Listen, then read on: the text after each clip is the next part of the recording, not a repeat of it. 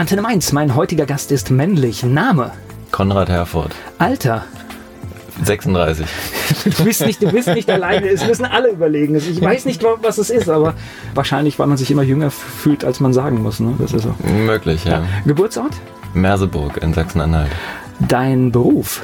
Ich bin momentan beim Baron auf dem Campus als Mitarbeiter im Service tätig. Genau. Hast du Hobbys? Oh ja, einige. Ich lese sehr gerne. Ich sitze auch tatsächlich relativ viel vorm Computer. Und ich spiele Cello. Okay. Auch wenn ich das in letzter Zeit leider nicht so viel angefasst habe. Gibt es sowas wie ein Lebensmotto? Das suche ich noch. ja, auch da, äh, mhm. da gibt es zwei Kategorien hier, wenn, wenn ich diese Frage stelle. Mhm. Da gibt es welche, die hauen diesen, diesen Spruch raus, den mhm. sie haben. Und dann gibt es auch welche, die gucken dann und sagen, ja, äh, ist auch Im schwer. Prinzip das Beste draus machen. Ja, so, ich, aber ich, ich, persönlich finde es auch schwer, mhm. irgendwie sowas, eine mhm. Lebenseinstellung in einen Satz zu zwängen, weil äh, es ist oft auch gar nicht so einfach. Ja, ja, ja. das Beste draus machen und für eine bessere Welt irgendwie so. Gibt es so ein besonderes Merkmal, die Leute, die jetzt so mit dir zusammenarbeiten, was meinst du, was würden die sagen? Was macht dich aus? Woran erkennt man dich? Mm, ja, dass ich ein recht ruhiger Mensch bin und ein lieber Mensch. Okay, das sind äh, gute Attribute, das ja. ist alles, alles gut.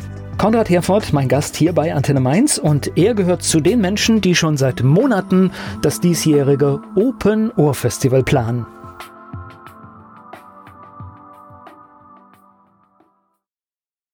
Einmal im Jahr ist Open Ohr Festival auf der Zitadelle und mein Gast hier bei Antenne Mainz, Konrad Herfurt, gehört zu dem Personenkreis, die in ihrer Freizeit ehrenamtlich das Programm ein ganzes Jahr lang planen.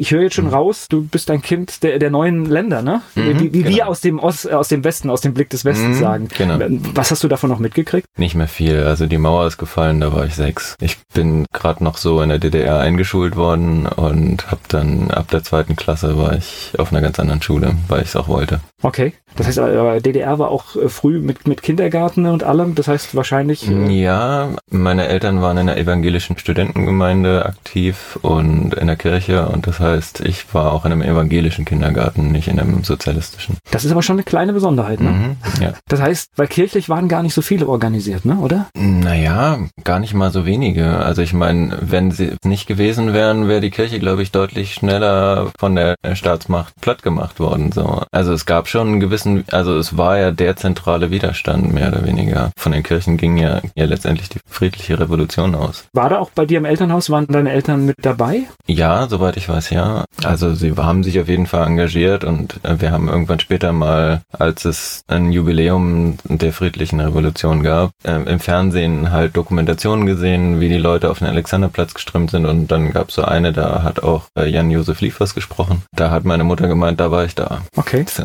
Ich finde es äh, schade, eigentlich müssen wir uns das so in, den, in die mhm. Gedanken widerrufen. Auf deutschem Boden eine friedliche Revolution mhm. und wir dürfen uns das nicht durch, den, durch diese Kleingeistigkeit, die gerade mhm. überall passiert, kaputt machen lassen. Weil ich finde, es ist eine solche Leistung, dass das funktioniert hat und die Menschen den Mut hatten, das muss man ja auch sagen, auf die mhm. Straße zu gehen. Ja, ich ja. weiß nicht, ob ich den Mut gehabt hätte. Ja, ich glaube so, der, der Tropfen war einfach drüber. So. Also es gab ja eigentlich schon in den ganzen 80er Jahren, es wurde der Protest irgendwie immer lauter und auch mehr möglich. Also unter Ulbricht wäre das nicht möglich gewesen. Das hat man ja 56 schon gesehen. Das heißt aber für dich ist im Prinzip, ich sag mal, du bist ganz normal in dem System, wie wir es heute kennen, groß geworden und äh, für dich ist die DDR wahrscheinlich eher in der Erinnerung der Eltern, ne? Na, ich habe schon auch noch Erinnerungen daran. Also meine ersten Erinnerungen reichen so zurück, da war ich drei. Von der Schule habe ich ein paar Erinnerungen. Es waren jetzt nicht unbedingt die angenehmsten. Ich kam mit meiner Lehrerin nicht so sonderlich gut klar. Das hat allerdings jetzt keine politischen Gründe. Ich kam auch nicht klar.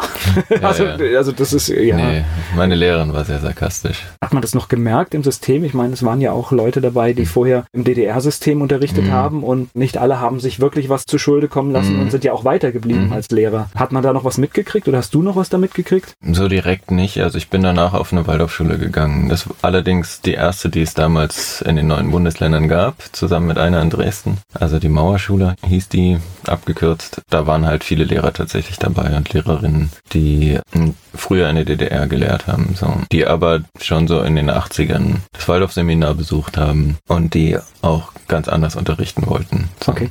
War das dann in dieser Waldorfschule? Das ist ja auch mhm. noch eine Besonderheit. War das Thema? Äh, wurde das auch nochmal thematisiert, äh, die Geschichte? Also auch? Nicht, dass ich wüsste. Okay. Also das habe ich hauptsächlich eher durch meine Eltern dann so ein bisschen mitbekommen. Gut, jetzt bin, bin ich ja ein, ein mhm. Westkind im Westen aufgewachsen mhm. und auch tatsächlich nur zu Besuch in Ostdeutschland gewesen. Ich habe so das Gefühl, dass wir ganz viele Dinge nicht wirklich aufgearbeitet haben oder nicht bearbeitet haben. Ja. Also, also auf beiden Seiten. Also das mhm. heißt ja, auf, ja. beiden Seiten. Also das ist jetzt nicht nur, also ich, ich glaube, es ist sogar fast noch mehr verschüttet gegangen, aber wir haben es, glaube ich, gesamtdeutsch auch nicht wirklich bearbeitet. Habe ich auch das Gefühl. Also es wird schon, wurde schon einiges, glaube ich, schon gemacht, aber ich glaube, es waren ganz viele Illusionen unterwegs, wie die Wiedervereinigung abläuft. Also da wurden ganz viele Erwartungen und Wünsche auch auf Seiten der alten Ostdeutschen nicht erfüllt. Das Gefühl nach Freiheit und dann plötzlich war es eher so ein Ausverkauf, zum Beispiel von den ganzen Staatsbetrieben. Ja, nicht, ich, ich hm. glaube überall. Also ich hm. war 1992, habe ich mal ganz kurz äh, in Leipzig Radio gemacht und mhm. das war für mich, währenddessen habe ich das gar nicht gemerkt, aber es war ein furchtbar angespanntes Klima zwischen mhm. Westdeutschen und mhm. Ostdeutschen. Wenn ich mit Rückblick heute drauf schaue, habe ich volles Verständnis dafür, weil äh, die haben dort in den Führungsebenen aus Panik gesagt, wir müssen was machen und haben die Hälfte und meistens die Führungspositionen mit Westimporten besetzt. Ja. Und ich stelle mir vor, wie frustrierend das gewesen sein muss für die Mitarbeiter, die mhm. dort teilweise 20 oder 30 Jahre schon ihren Job gemacht mhm. haben. Und dann kommen auf einmal die Wessis und erzählen was. Aber die Wessis sind ja gar nicht im Bösen gekommen, sondern mhm.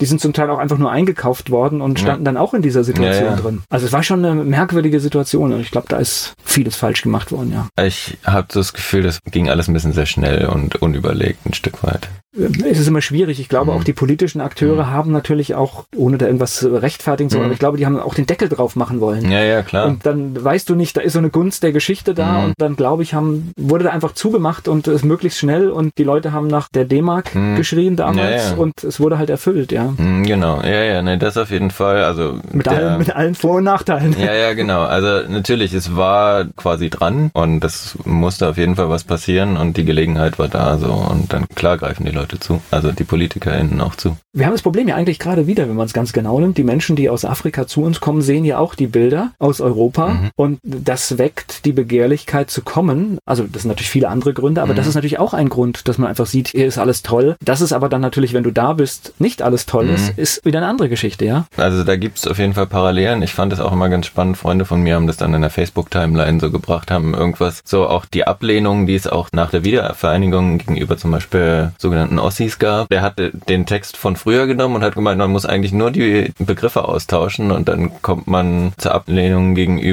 Flüchtlingen von heute. Ja, das so. ist, äh, und das ist erschreckend, so. wenn man sich überlegt, also jetzt gab es letztens ein, in der Tagesschau mal einen, einen Kommentar auch von einem Korrespondenten, der halt meinte, dass sich letztendlich Europa immer mehr zur Festung eigentlich gegenüber Flüchtlingen entwickelt und das ja sehr drastisch eigentlich. Ja, und vor allen Dingen, klar, also ich meine, natürlich musst du auch gucken, dass du irgendwie Grenzen definierst mhm. und auch, das ist ja das, was glaube ich auch so ein bisschen Dilemma gebracht hat, mhm. dass du einfach nicht die Kontrolle verlierst über mhm. wer reinkommt, ja, dass das mhm. so ein bisschen verloren gegangen ist. Aber nichtsdestotrotz müssen wir schauen, unser Wohlstand, wo er herkommt. Mhm. Wir leben vorrangig von anderen Ländern, also ja. das, äh, und auch zum Teil auf Kosten von, von ja, anderen eben. Ländern. Und deswegen müssen wir sehr wohl schon offen sein, dass Leute auch zu uns kommen können. Ja, da bin ich ganz dafür. Ich bin eh dafür, Grenzen so weit wie möglich offen zu halten. Ich spreche gleich weiter mit Konrad Herford hier bei Antenne Mainz.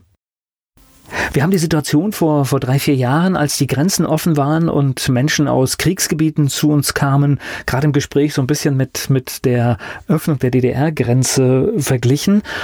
Und Du hattest ja gesagt, du bist für offene Grenzen.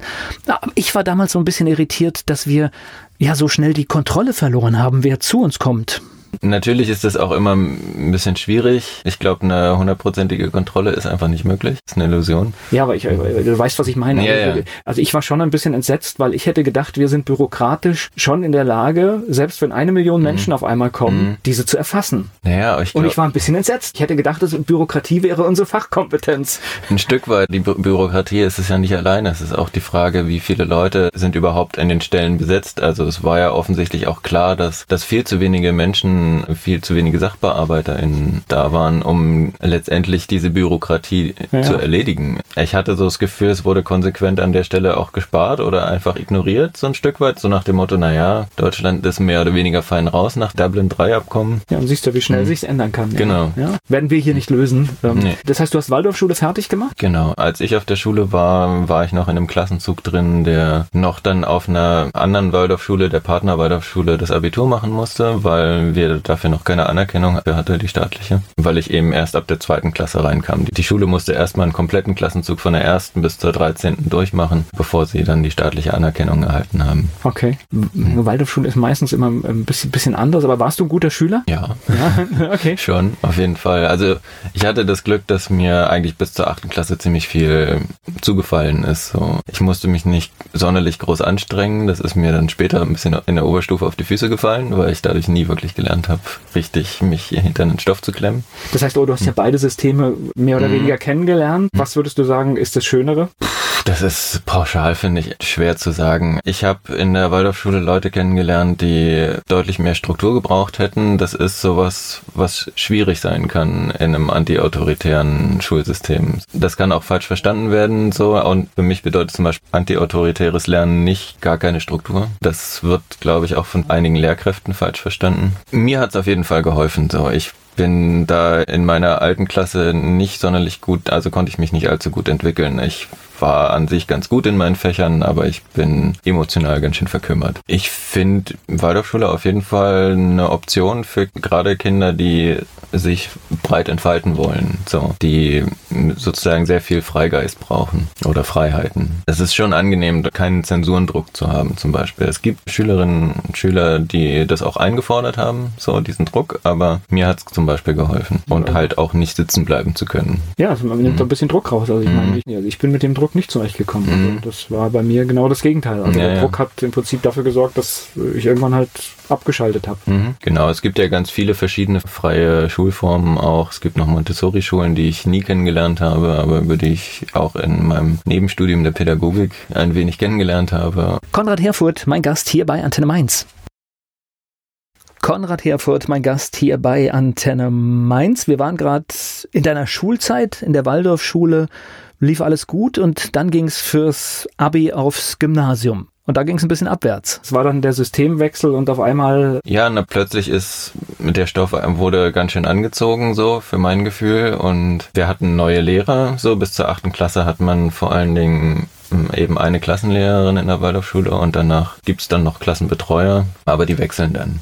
Okay. Das heißt, wir waren acht Jahre lang an einen gewissen Unterrichtsstil gewöhnt, der hauptsächlich von einer Lehrerin bestritten wurde. Wenn man mit der gut kann, dann ist es natürlich optimal, mhm. aber natürlich, das ist dann, sag ich mal, der Nachteil, wenn du mit dieser Lehrkraft nicht zurechtkommst, mhm. dann hast du natürlich vielleicht auch äh, schwere Jahre vor dir. Genau. Also ich hatte jetzt eigentlich nie ein großes Problem mit Lehrkräften so. Ich bin eigentlich mit allen recht gut zurechtgekommen, aber natürlich mit den Unterrichtsmethoden, da hatte ich so meine meine Schwierigkeiten. Und das war dann einfach so, dass ich nicht einfach mal so noch kurz vor der Unterrichtsstunde meine Hausaufgaben machen konnte, weil der Stoff dann doch deutlich anspruchsvoller geworden war.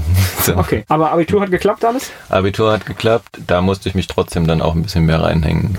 Auf jeden ja, Fall. Ah, gut, das ist, ist, manchmal, manchmal ist es auch so, ja. Und mhm. irgendwann fragt ja auch keiner mehr, wie, wie man das gemacht hat. Naja. Das ist dann irgendwann vorbei. Nee, aber es hat im ersten Anlauf geklappt.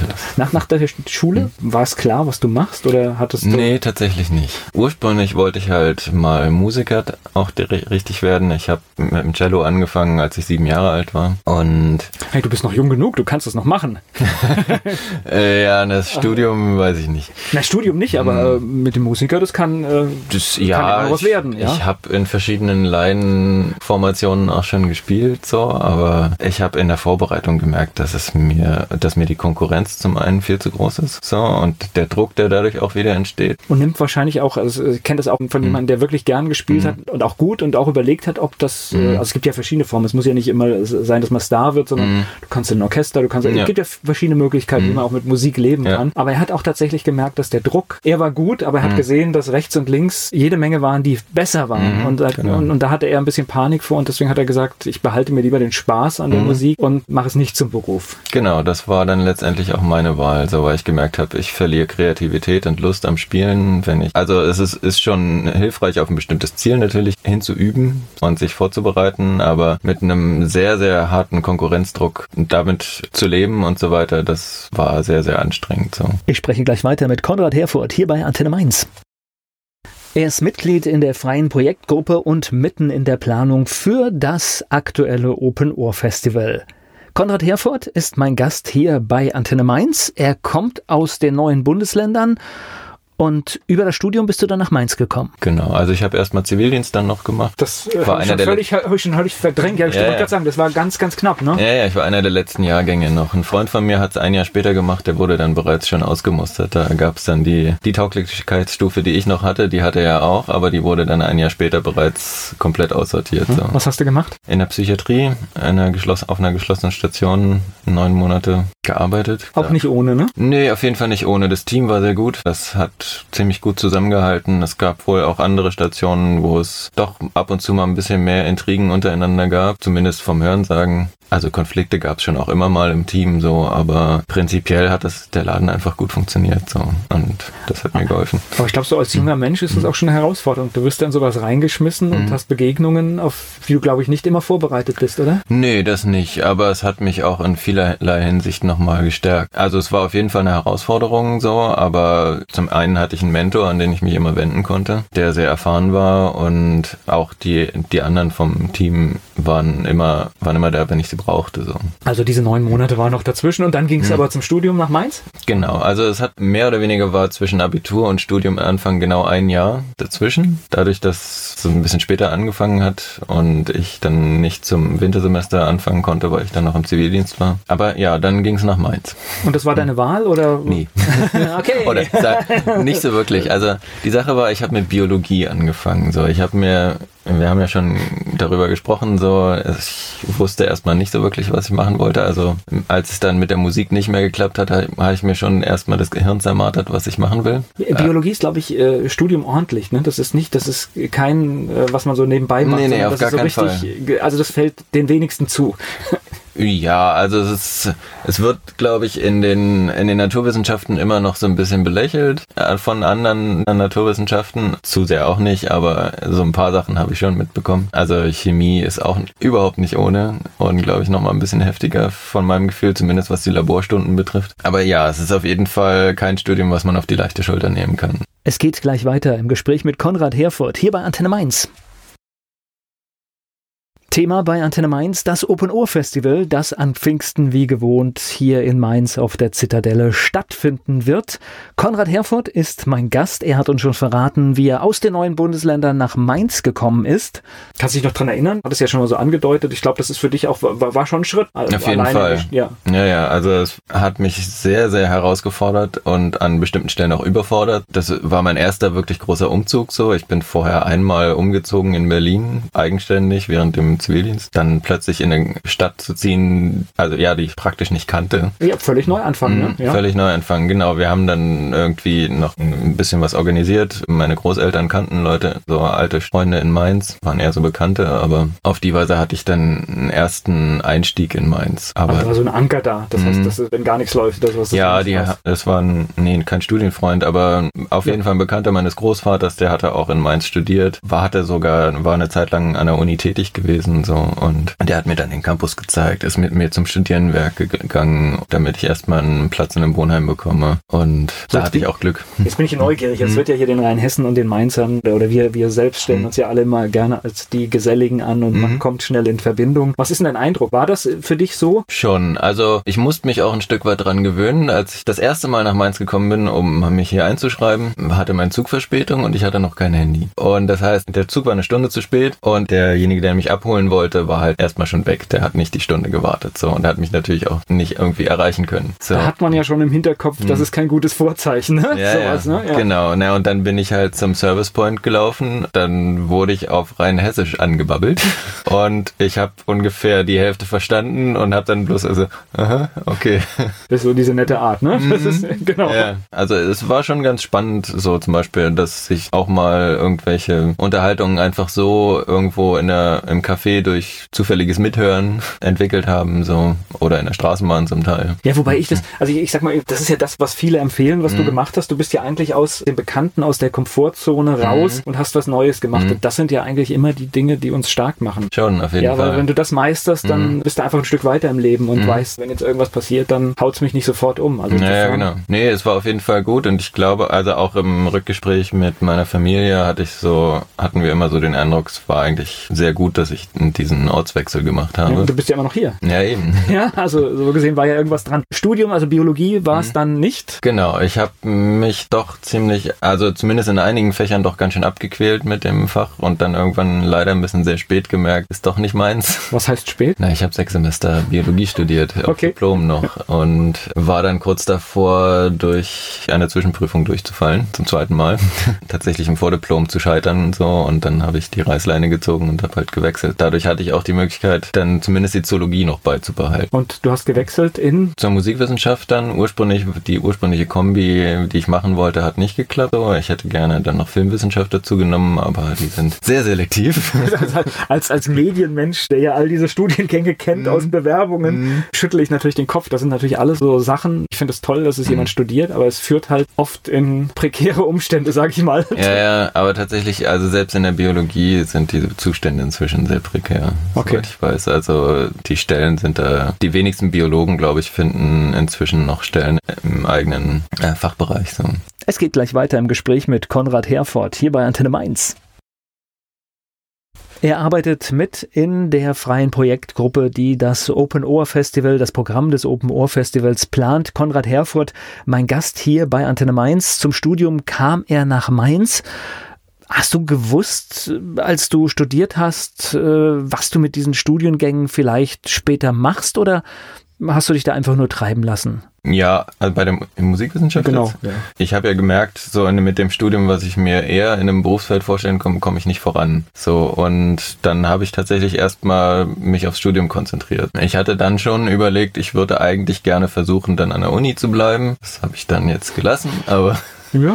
Genau, das ändert sich halt mit der Zeit immer. Aber in der Form habe ich dann halt auch noch die Pädagogik dazu genommen, weil ich dachte, es ist schon sinnvoll, auch ein bisschen didaktisches Wissen zu haben. Also da bist du zumindest zukunftsfähig, weil mhm. mit Menschen zu arbeiten und mit Menschen arbeiten mhm. zu können, das ist eine der wenigen Dinge, wenn man, wenn man das beherrscht, die werden nicht verschwinden. Mhm. Das ist eins der wenigen Dinge, die uns die Digitalisierung nicht nehmen mhm. wird. Ja, ja, das schon. Wobei, also ich habe halt Pädagogik im Nebenfach gemacht. Da musst du insgesamt irgendwie fünf Leistungsscheine erbringen, musste ich als Magister-Nebenfach. Und ich hatte einen Schwerpunkt, das war die allgemeine Erziehungswissenschaft. Die ist sehr, sehr theoretisch. Also die ist schon inzwischen auch sehr, sehr praxisorientiert mit der Umstellung. Aber bei mir war sie noch sehr, sehr theoretisch. So. Ja, gut zu wissen hm. hast du trotzdem. Hm, das schon, ja. ja. Das heißt, bist du durch mit dem Studium, ja? Ja, genau. Und ich, hast du dann angefangen zu jobben oder was oder wie? Genau, also ich habe dann über ein Seminar mal eine sehr interessante Organisation kennengelernt, bei der man sich ehrenamtlich engagieren konnte. Das NDC, Netzwerk für Demokratie und Courage. Bei denen war ich dann auch sehr lange aktiv, bin ich auch immer noch. Auf die Weise habe ich auch schon versucht, eher so im Bildungsbereich, politische Bildung, außerschulische Bildung mal so ein bisschen Fuß zu fassen. Bisher hat das jetzt noch nicht so geklappt, mhm. aber ich habe den Bereich sehr, sehr lieben gelernt. Ja, und mhm. äh, politische Bildung, ich glaube, sie ist mhm. gefragter denn je. Mhm, also, auf jeden Fall. Weil viele Dinge, mhm. die jetzt gerade wieder, also ich hätte da nicht gedacht, dass wir nochmal in eine Zeit kommen, wo komplexe Dinge so vereinfacht werden und es gibt nicht immer nur Ja, Nein, Schwarz-Weiß, sondern das ist alles viel, viel komplexer mhm. und viele Sachen, die halt einfach so mit Ja, Nein-Fragen äh, versucht werden, in der Politik mhm. durchzupeitschen. Es geht nicht. Nee, genau. Es geht gleich weiter im Gespräch mit Konrad Herford hier bei Antenne Mainz. Viele Monate arbeiten viele Menschen am Programm des Open Ohr Festivals auf der Zitadelle hier in Mainz. Einer von ihnen ist Konrad Herford. Er ist mein Gast hier bei Antenne Mainz. So, Ehrenamt. Das mhm. ist letztendlich das Stichwort, mhm. was du mir jetzt gegeben hast, weil du mhm. machst ja noch viel mehr im Ehrenamt. Du mhm. bist auch äh, jetzt aktiv, wenn es wieder an Pfingsten auf der Zitadelle abgeht. Ja. Das heißt, das ist diese freie Projektgruppe, die mhm. das Open Ohr Festival plant. Mhm. Äh, wie bist du denn da reingekommen? Tatsächlich über eine Empfehlung einer Freundin. Ich hatte jetzt in letzter Zeit dann auch auch berufsmäßig noch so überlegt, naja, wenn es mit der politischen Bildung nicht klappt, vielleicht versuche ich doch eher so ein bisschen verwandter zu meinem Studiengang was zu finden. Naja, im Open Ohr hast du ja alles eigentlich. Ja, ja, ne? Wenn ich jetzt überlege, wir haben die politische Bildung, Mhm. wir haben die Kultur, wir haben Ja, die. Musik, ist ja wirklich alles drin. Ja, ja. Na, ich hatte tatsächlich erst gedacht, so, okay, ich versuche mal irgendwie im Festivalbereich was zu finden. Ich war auch als, bin jetzt nicht der größte Festivalgänger gewesen in meiner Vergangenheit, aber war von bestimmten Festivals auch sehr begeistert. Dann hat mir eine Freundin empfohlen, naja, probier's doch mal beim Open Ohr. Die suchen eigentlich immer Helfer, Unterstützer, Leute, die mitmachen. Bewirb dich doch einfach bei denen. So, und das habe ich dann gemacht. Dann hatten wir im Sommer letztes Jahr das oder Anfang Herbst das Vorstellungsgespräch so mit den Projektgruppenmitgliedern, die noch vom Vorjahr dabei geblieben sind. Dann wurde ich genommen. Also erstmal finde ich schön, bevor wir jetzt mal gleich Mhm. erklären, wie das eigentlich alles funktioniert, Mhm. finde ich ja schon mal faszinierend. Das ist etwas, was ehrenamtlich passiert Mhm. und man muss sich trotzdem bewerben. Also höre ich, dass mehr Menschen dort mitmachen wollen, als nachher eigentlich Plätze oder als Möglichkeiten da sind. Das weiß ich nicht. Okay. Ich weiß nicht, wenn es Ausschlusskriterien gäbe oder gibt, dann sind die sehr niedrig gehalten, gehe ich davon aus. Open Ohr versteht sich ja schon als ein sehr offener Ich wollte jetzt auch gar nicht, Mhm. ich habe es nur überlegt, weil Ja. ich finde ja immer schon ganz gut, wenn es einen Prozess gibt und man sich Gedanken Mhm. darüber macht, wer Das- mitmacht. das schon. Genau, ja. Naja, natürlich muss man, muss natürlich geguckt werden, kann die Person das zeitlich stemmen, weil es ist tatsächlich ziemlich viel Arbeit. Also eine Person, die die Zeit nicht erübrigen kann, da müsste man dann schon überlegen, wird das was? und- Also das wird dann auch offen angesprochen. Bei mir wurde es auch, weil ich zu dem Zeitpunkt sehr viel aktiv war, ehrenamtlich, so wurde dann gefragt, naja, wie kannst du das denn, könntest du das denn dann stemmen? Und ich glaube, da muss halt auch diese gesamte Gruppe draufschauen, weil Mhm. es ja auch unfair ist nachher, weil es hängt ein Mhm. ganzes Festival von ab ja. und wenn dann halt irgendjemand auf der Zielgeraden dann keine Zeit mehr hat, Mm, genau. weil die Arbeit nimmt ja wahrscheinlich zu. Bis zu einem bestimmten Punkt auf jeden Fall. Also ich habe mir, ich bin ja jetzt erst das erste Jahr dabei, so den Gesamtüberblick habe ich jetzt noch nicht. Aber mir wurde zumindest gesagt, so wenn dann das Programmheft mal steht, dann und dann auch fertig ist, äh, so im Mai etwa, dann nimmt's erstmal ab. Ja, aber, aber dann kommen die eigentlichen Tage, ne? Und dann, dann haut's nochmal richtig rein. Ja, das ja. Also zu Pfingsten, da wurde mir auch schon erzählt, Leute, die das erste Mal dabei waren und die nicht ruhig sitzen konnten, selbst in der Zeit, äh, in den Phasen, in denen sie mal kurz nichts zu tun hatten und entspannen konnten, dass er eigentlich immer am Laufen war und ach, ich gehe jetzt noch mal ins kleine Zelt oder ins große Zelt und vielleicht hat sich da, in, in, seitdem ich vor 15 Minuten da war, ja noch mal was getan. So. Okay. Es geht gleich weiter im Gespräch mit Konrad Herford hier bei Antenne Mainz. Konrad Herford, mein Gast hier bei Antenne Mainz. Wir sprechen über das Open Ohr Festival an Pfingsten in Mainz, was uns erwartet, was im Programm steht. Und das machen wir mit einem Mitglied der freien Projektgruppe, die für das Programm verantwortlich sind.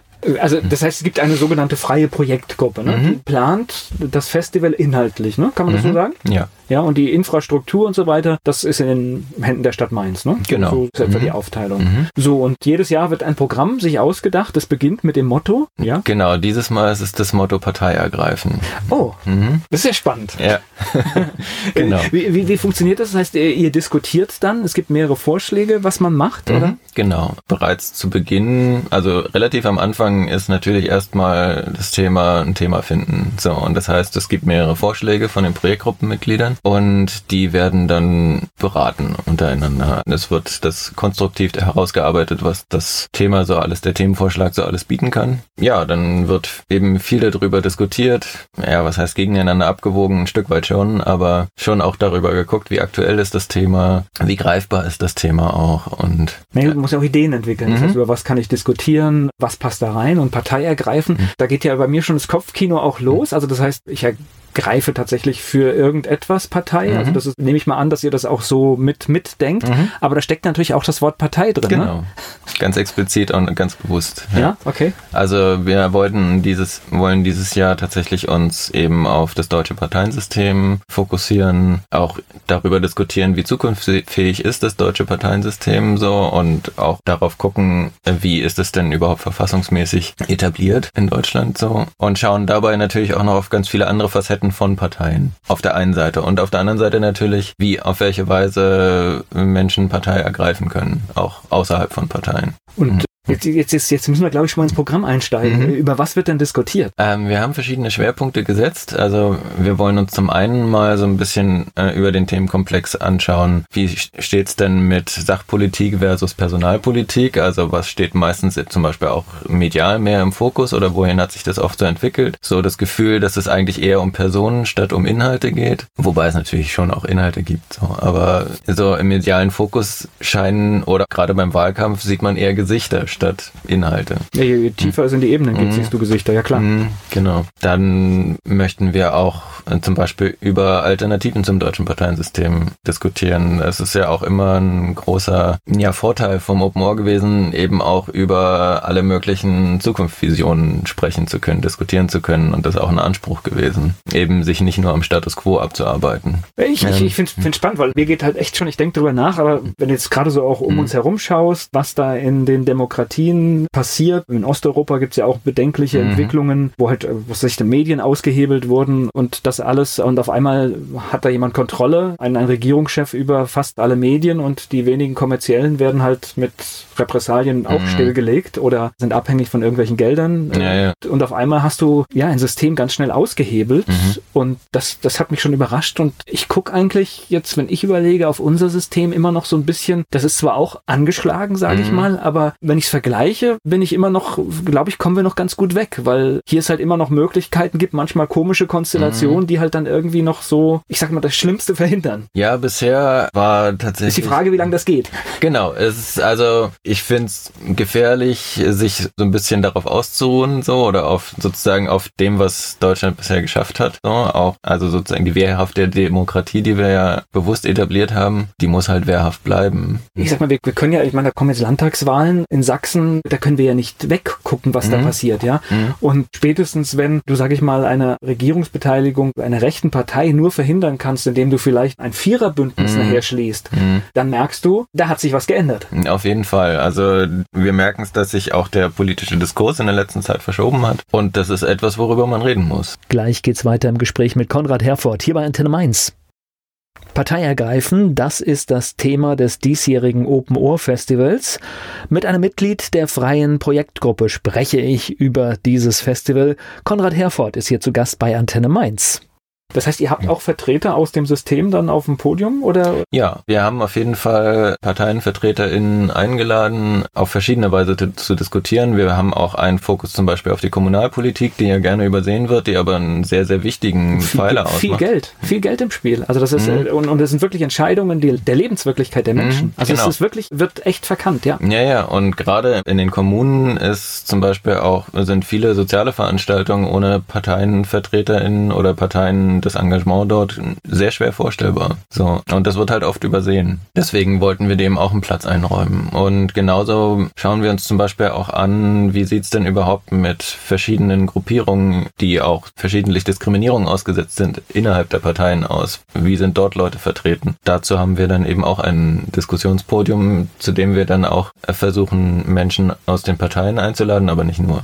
Sitzt dann in irgendeinem Podium auch die Partei, die das Open Ohr äh, angeschossen hat? Bisher nicht. Ne. Okay. Das ist dann auch eine bewusste Entscheidung, oder? Wir haben lange drüber diskutiert. Wir haben eine entsprechende Pressemitteilung dazu auch verfasst. Und wir haben uns dieses Jahr dagegen entschieden.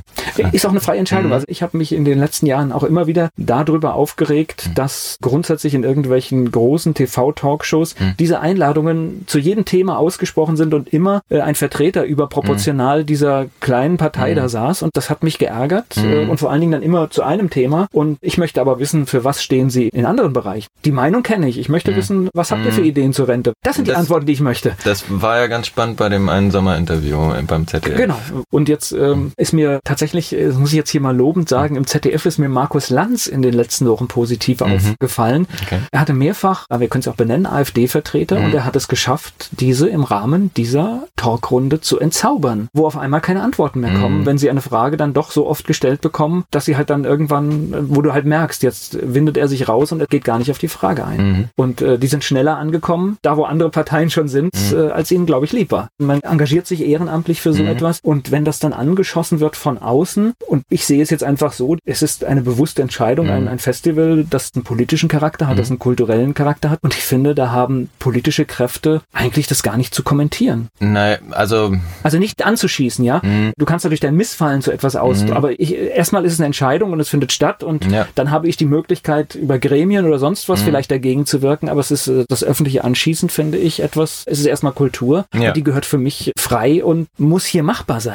Auf jeden Fall, da stimme ich dir voll zu. Ich finde es halt dann auch spannend, dass tatsächlich letztlich parteiübergreifend auch für das Open Ohr Partei ergriffen wurde, dann im Anschluss. Dafür bin ich sehr dankbar. Fand das auch in dem Moment wichtig. Prinzipiell genau, Kultur sollte frei sein und das ist auch gerade wichtig in der Demokratie, dass es Kulturveranstaltungen gibt, die nicht durch irgendwelche Art und Weise zensiert werden. Also wenn sie vielleicht irgendwie den irgendwie in eine Richtung Volksverhetzung gehen, dann wird's glaube ich kritisch, aber ja, aber ich glaube da, da ja. ihr seid ja nicht mal im Verdacht. Ne, wir haben da auch einen, einen, entsprechenden Anspruch darauf zu achten, dass eben auch die KünstlerInnen, die wir einladen, da nicht diesen Boden betreten. Was ist dein Ressort? Ich glaube, jeder hat bei euch so ein mhm. Ressort, für das er zuständig genau, ist. Genau, wir sagen dazu Sparten. Genau. Sparten, okay. Ja, ich bin in der Musik dabei, okay. als Musikwissenschaftler ja. irgendwie selbstverständlich. Alles andere wäre, glaube ich, auch fehlbesetzt. ja, dann bin ich in der Filmsparte aktiv, bin bin noch mit zuständig für die Webseite und den Facebook-Auftritt. Gleich geht's weiter im Gespräch mit Konrad Herford.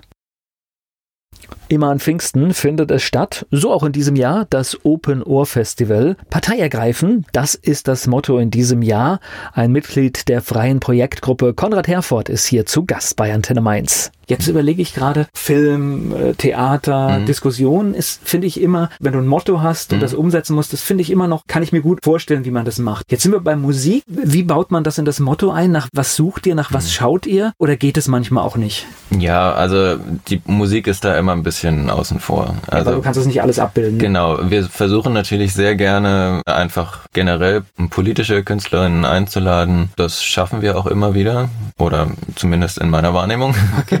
nee, ich glaube, wenn ich jetzt einfach in den letzten Jahren überlege, war da immer was dabei. Mhm, genau, also wir versuchen ja auch immer einen guten Mix herzustellen. Für die Musik ist vor allen Dingen wichtig, wir sagen dazu, die Dramaturgie des Festivals ein bisschen zu berücksichtigen. Also, dass wir entsprechend Musikerinnen und Musiker haben, die zum Beispiel auf der Bühne am Drusus dafür sorgen, dass die Leute wirklich gut tanzen können, weil das da sehr gewünscht ist. Dann, dass wir auf jeden Fall auch immer ein bisschen was Nachdenkliches haben, so in Richtung Singer-Songwriter, Liedermacher in Tradition. Ein bisschen Hip-Hop Hip-Hop ist auch immer gut.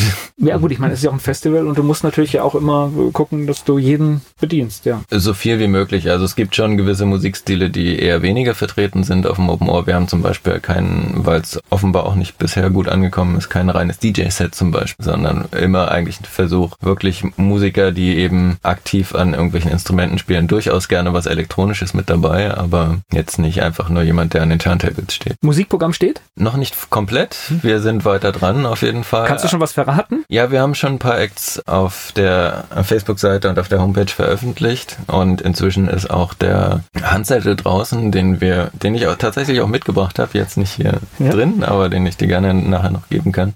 Ich muss kurz überlegen, welche wir schon veröffentlicht haben. Ja, genau, Black, Black Honey wird auf jeden Fall kommen. Das ist eine ganz spannende Combo aus Großbritannien, die irgendwo zwischen so ein bisschen was Punkiges hat und sehr interessante Texte bringen. Es ist eine. Ich merke, wir kommen jetzt gerade in dein mhm. Metier. Ich merke es mhm. gerade total. Genau. Dir die Augen auf und ja, okay. es macht auf jeden Fall mega viel Spaß, was wir an Bands bekommen haben. Erna Roth aus Berlin wird kommen äh, mit Band. Das ist irgendwo so eine Mischung aus Singer-Songwriter und Jazz und mit ganz witzigen Texten, die so im Prinzip über die, die Verwirrungen des Alltags auch so ein bisschen singt. Wie funktioniert das? Das sind ja dann, das sind ja nicht immer alles so die Namen, wo man sofort mhm. ein Aha-Erlebnis hat. Das heißt, ich weiß schon, es gibt Bands, die bewerben sich auch mhm. ganz bewusst, mhm. aber ihr sucht auch, ne? Ja, ja, ja, äh, ganz viel. Also wir schauen natürlich auch immer in die Bewerbungen rein und versuchen da so viel wie möglich draus zu ziehen. Budget passen, ne? Ja, sowieso.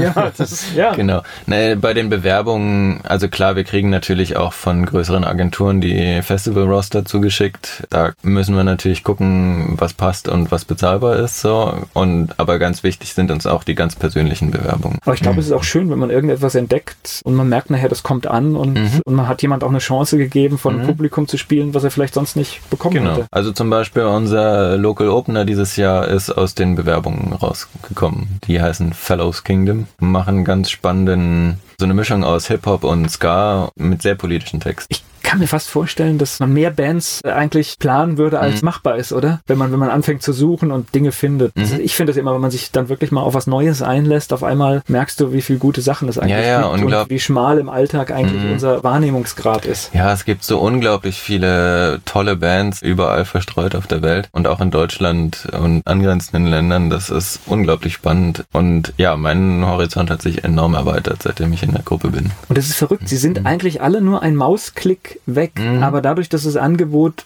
so gigantisch mhm. ist, hast du dann in diesem Berg von Daten eigentlich nicht die Chance, viele Dinge zu finden. Ja. Und auch nicht die Zeit auf der.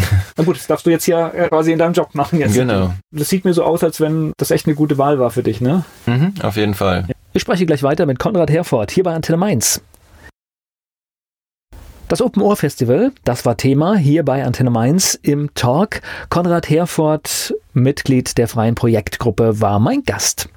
Kannst du noch was über die anderen Sparten mhm. erzählen, was es da für Dinge gibt? Na, wir haben natürlich dann noch das Theater, eine sehr große Sparte. Wir haben auch wieder dieses Jahr eine Platzbespielung und das sieht echt spannend aus. Also wir haben uns in der Projektgruppe zusammen die Sachen angeguckt. Es ist eine Gruppe, die viel Straßentheater auch macht und für uns dann eine Platzbespielung macht, ein bisschen abgewandelt von dem, was sie wohl früher auch schon mal in Wismar gemacht haben. Eine polnische Gruppe, die wohl auch schon mal beim Open Ohr war vor ein paar Jahren.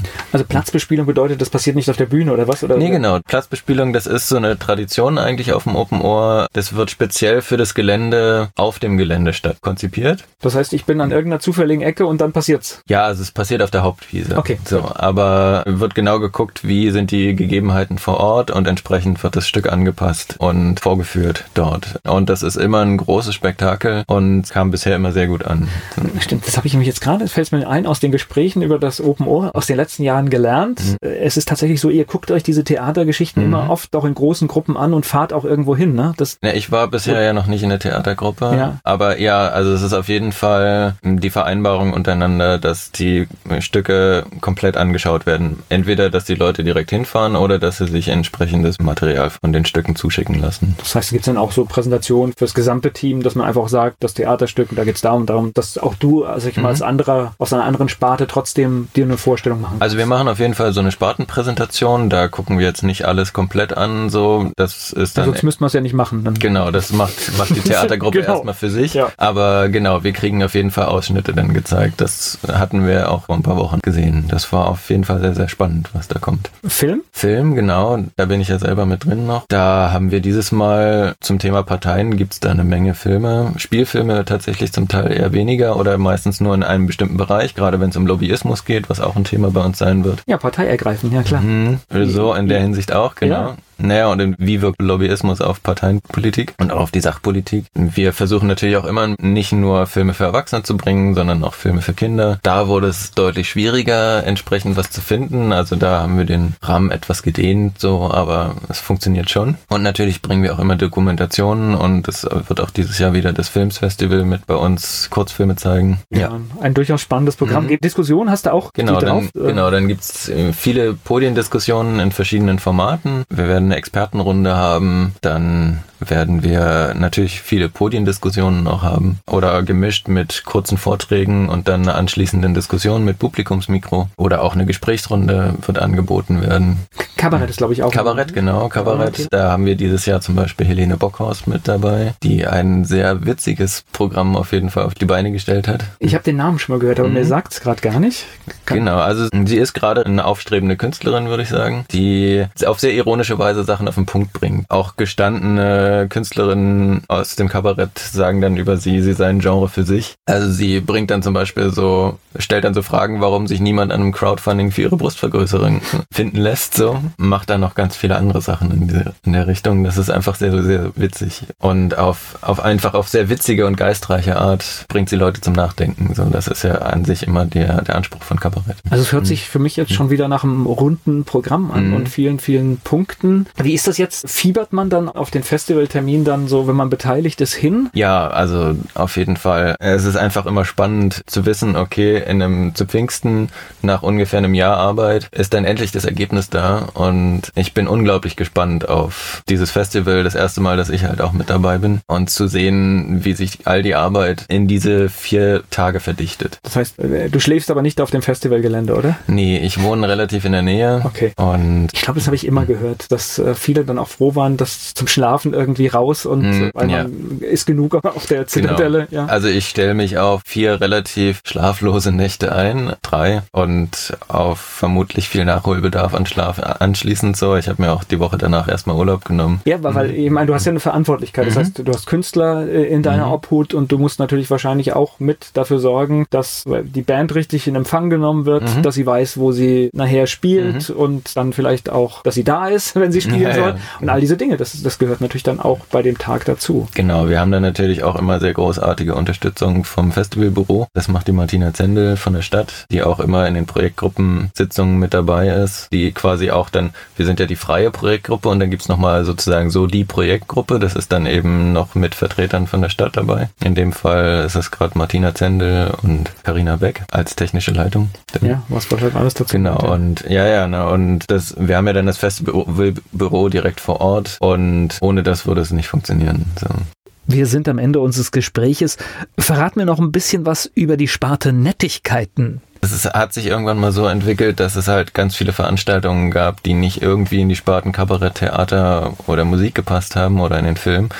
Und dass man das irgendwann so zusammengesammelt hat in diese Sparte. Sparte. Und das heißt, da gibt's dann zum Beispiel Workshops, der, der Frühsport zum Beispiel, der auf dem Open Ohr stattfindet, wird da organisiert. Oder so kleine Aktionen, wie, wie wir dieses Jahr haben werden, die, die Aktion Button dir ein, indem man dann einfach äh, sich einen Button basteln kann mit einem bestimmten Motiv, der irgendwie zum Thema passt. Genau, und ja, oder auch bestimmte Vorträge, die stattfinden werden. Dieses Mal haben wir die Landeszentrale für politische Bildung mit dabei oder auch das PEN-Kollektiv wird Workshops anbieten und Vorträge anbieten. Gibt es immer so ganz viele verschiedene kleine Aktionen, Workshops und so weiter, die auf jeden Fall auch immer viel Anklang gefunden haben. So und überall über das Festivalgelände verstreut sind. Danke, Konrad Herford, für das Gespräch.